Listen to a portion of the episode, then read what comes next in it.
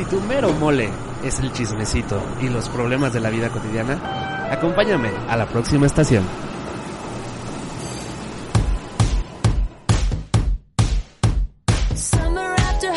Saludos amigos, ¿cómo están? Bienvenidos al episodio 8. Sí, ya vamos en el 8 de próxima estación. Mi nombre es Jay Rodríguez y el día de hoy vamos a estar platicando sobre lo que habíamos acordado en el podcast pasado, que es una continuación un poquito sobre la ansiedad, pero ahora vamos a hablar sobre depresión. Este tema que también a todos nos incumbe y que en algún punto hemos tenido depresión o estamos deprimidos en estos momentos. También tengo una invitada especial el día de hoy para que se queden escuchando todo el podcast porque tengo muchos datos muy interesantes que darles. Y primero vamos a entender el concepto de qué es depresión. La depresión hace alusión a un trastorno que es del estado de ánimo, que se caracteriza por esos sentimientos de infelicidad o de abatimiento, que, que no te sientes eh, del todo vitalizado y que pues genera muchas cosas. Entonces puede tratarse de una problemática transitoria o que sea permanente y es capaz de generar una interferencia en diversos ámbitos de nuestra vida, o sea, en nuestro entorno profesional, en actividades lúdicas o en tareas cotidianas. Y esta depresión es, es una dolencia que puede llegar a originar un alto nivel de angustia y un continuo sentimiento de irritabilidad que te puede afectar en la calidad de las relaciones interpersonales que tienes, así como también el descenso en el interés o la capacidad de disfrutar pues de algunas actividades que resultaban gratificantes y todos estos aspectos pueden contribuir a un empeoramiento e incluso que, que, te, que te confines, que te aísles y, que solamente sea la depresión y no exista nada más. La depresión es una patología mental que tiene mayor prevalencia a, nivel mundial en toda la población, pero ¿tú conoces los síntomas? ¿Los has experimentado alguna vez? ¿O, o cómo se origina este estado depresivo? ¿En qué consiste realmente la depresión? Y en la actualidad, por ejemplo, la depresión es considerada una patología que, que, es muy importante debido al incremento de esta prevalencia y el impacto que ha generado sobre la sociedad, y especialmente eh, con relación en el sufrimiento que experimentan las personas y, y, los que los rodean también, porque pues al final de todo es, es un sistema de salud mental en el cual pues ustedes eh, o nosotros generalizando eh,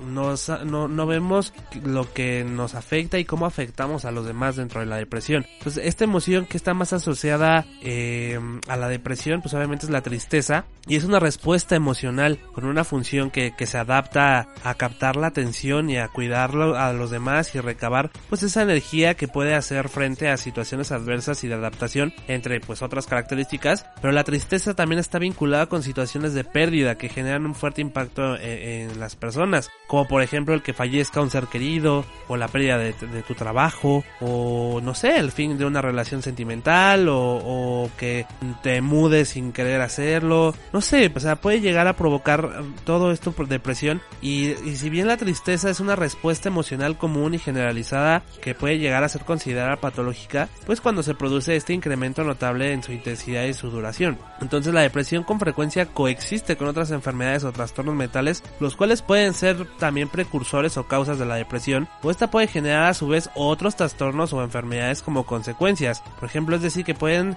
eh, ser el resultado o la causa de la depresión. Y en este sentido, pues también se habla de la de pues ser igualmente diagnosticado y tratado entre realmente lo más común están también los trastornos de ansiedad como también el trastorno de estrés postraumático, el trastorno obsesivo compulsivo, el de pánico, la fobia social, el trastorno de, la ansiedad generalizada, que todo esto pues, en su mayoría lo hablamos con en el podcast pasado sobre la ansiedad, por eso les decía que están muy de la mano y van muy conectados. Y en varias investigaciones se ha afirmado que muchos trastornos de ansiedad también llegan a evolucionar un trastorno depresivo y que conllevan pues estos síntomas de este tipo eh, eh, y que muchas veces no sé resulta difícil separar de los síntomas de la ansiedad y de la depresión cuando se tratan como de forma conjunta y pueden llegar a confundir realmente también a un psicólogo a un psiquiatra porque pues no se pueden entender muchas veces en dónde se presentan ambos trastornos y, y, y si a veces son de forma simultánea. Eh, todos estos trastornos de personalidad se relacionan con algo evitativo, o sea, el ser dependiente, el ser narcisista. Y es importante tener presente también el trastorno de personalidad porque puede en, ensombrecer el pronóstico del trastorno depresivo y básicamente la importancia de la depresión y los trastornos personales que radican principalmente en las implicaciones psicológicas. Hay implicaciones sintomatológicas, eh, tanto en el curso como en el pronóstico de toda esta enfermedad que puede precipitar o modificar las manifestaciones de los síntomas de depresión y pues son un poquito más complejas y graves y empeoran el curso y la evolución de la depresión, aumentando así el riesgo de pues las recaídas y el aumento en esta eh, pues cronosidad y que se alargue y se posponga por mucho tiempo. Y realmente eh, esto se considera también un mal indicador porque pues es un mal pronóstico para estos cuadros depresivos. Y por otra parte pues también una persona con un duelo reciente pues puede experimentar manifestaciones que se parecen a una depresión, pero pues este duelo es una reacción o una respuesta emocional natural que se presenta frente a una pérdida de una persona o algo importante que por eso te duele. Y el duelo y la depresión, aunque son cuadros muy diferentes, también pueden presentarse juntos. Y pues al obviamente desarrollar una depresión eh, en el transcurso del duelo, pues también existe esta, esta parte en donde te puede llegar a afectar hasta físicamente. Porque tanto la salud mental como la salud física, si van en conjunto eh, en ese desgaste, pues es un factor de riesgo para, para la aparición de, de, los trastornos tanto depresivos como el desgaste físico. Y aumenta la probabilidad de que pues puedas eh, sufrir algún tipo de enfermedad y que, eh, porque pues obviamente tus defensas se bajan y todo se baja, entonces estás más expuesto a una enfermedad física. Y bueno, para platicar un poquito sobre los síntomas de la depresión, tenemos que pues ubicar muy bien cuáles son los cuadros depresivos que pueden mostrar esa variedad sintomatológica que va de tipo afectivo o cognitivo o conductual o físico y todo esto influye en todos los tipos de sistema de respuesta que tiene nuestro organismo. Y en términos generales los principales síntomas que se pueden eh, pues encuadrar en la depresión puede ser tanto la tristeza e, e, irritabilidad prolongada esos sentimientos reiterados de culpabilidad o de que te sientes inútil y esos pensamientos negativos sobre ti mismo y sobre el mundo y que la autoestima está por los suelos. También el, tener la anedonia que es eh, pues esa pérdida de la capacidad de disfrutar o el por las actividades que, antes te gratificaban, que te hacían bien y, que pues reduzcas los hábitos y las actividades que, que te hacían feliz. También puedes tanto pues bajar de peso como incrementar de peso porque pues tu apetito cambia completamente. También a ciertas alteraciones del sueño como pues no sé un insomnio o la hipersomnia que es el sueño el, sueño excesivo. Y estos estados de agitación o que también tu sistema motriz se haga lento y que tus movimientos corporales igual sean retardados y el descenso de capacidades cognitivas e intelectuales, o sea, el, razonar menos o poner menos atención, tener desesperanza, esa ideación suicida que, que pues viene para muchos en la cabeza y que ya lo habíamos platicado en diferentes podcasts también. Y es que hay muchas etapas, hay muchas etapas que tiene la depresión, que aunque puede tener pues diferentes tipos de cursos o de sintomatologías, puede también variar de persona a persona, obviamente, porque somos muy diferentes, y se puede considerar que generalmente pues también nosotros sufrimos un episodio depresivo que atravesamos por, por etapas hasta desarrollarlo por completo, o sea, porque pues primero viene el desencadenante, qué es lo que suelta, qué es lo que nos va a hacer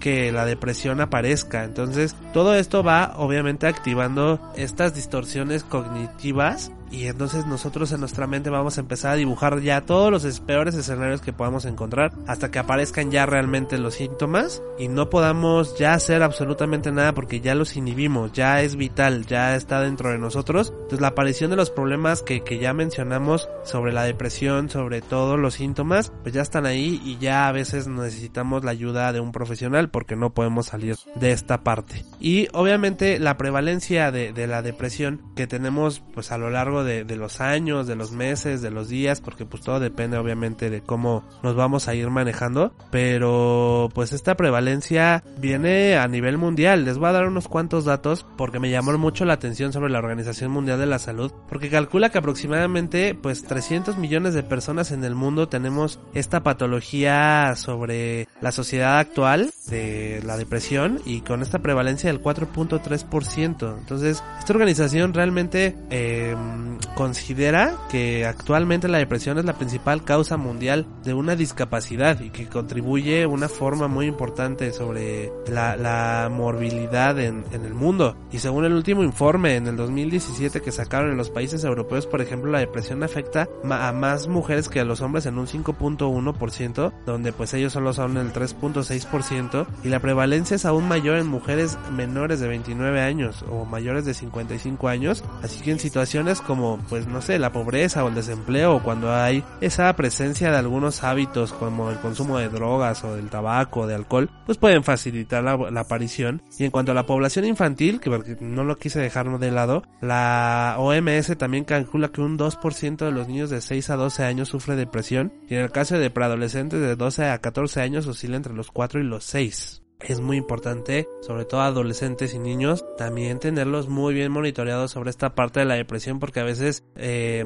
porque creemos que son niños o porque creemos que están pasando por etapas difíciles, no nos damos cuenta que necesitan de nuestra ayuda y tenemos que estar muy pendientes y no nada más si tienen hijos, ¿eh? hay muchos que tienen sobrinos, hay muchos que tienen gente cercana, familiares o amigos con hijos, que ustedes eh, pues también son un, un lazo de confianza con ellos y que podrían también acercarse para pues a ver qué es lo que está sucediendo. Vamos con la participación de mi querida Clara Florencia, que ella nos va a platicar un poquito sobre qué es la depresión y nos va a dar un generalizado un concepto para ella y lo que ha vivido sobre la depresión. Y regreso con ustedes para ver cuáles son las causas. Vamos, Clara. Ay, pues qué te digo, la depresión es una de las peores enfermedades que podemos padecer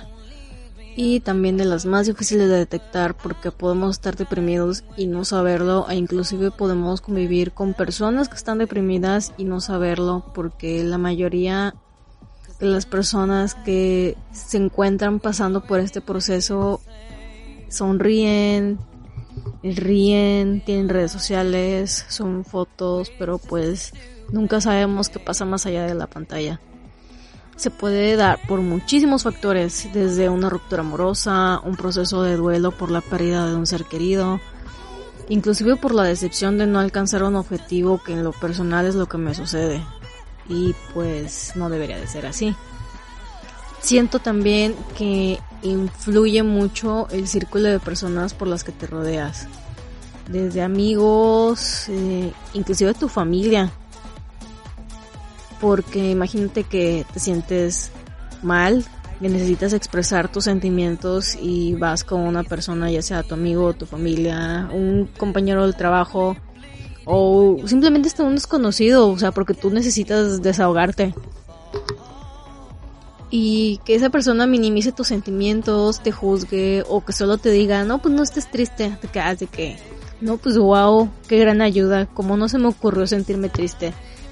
También desgraciadamente vivimos en un país donde no tenemos una cultura sobre la inteligencia emocional, la empatía y el apoyo.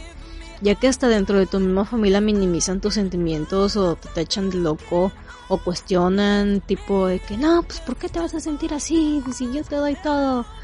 O pues ese tipo de cosas. Y pues les voy a ponerte de que un claro ejemplo, o sea, dicen que lo que no puedes ver en tu casa lo has de tener.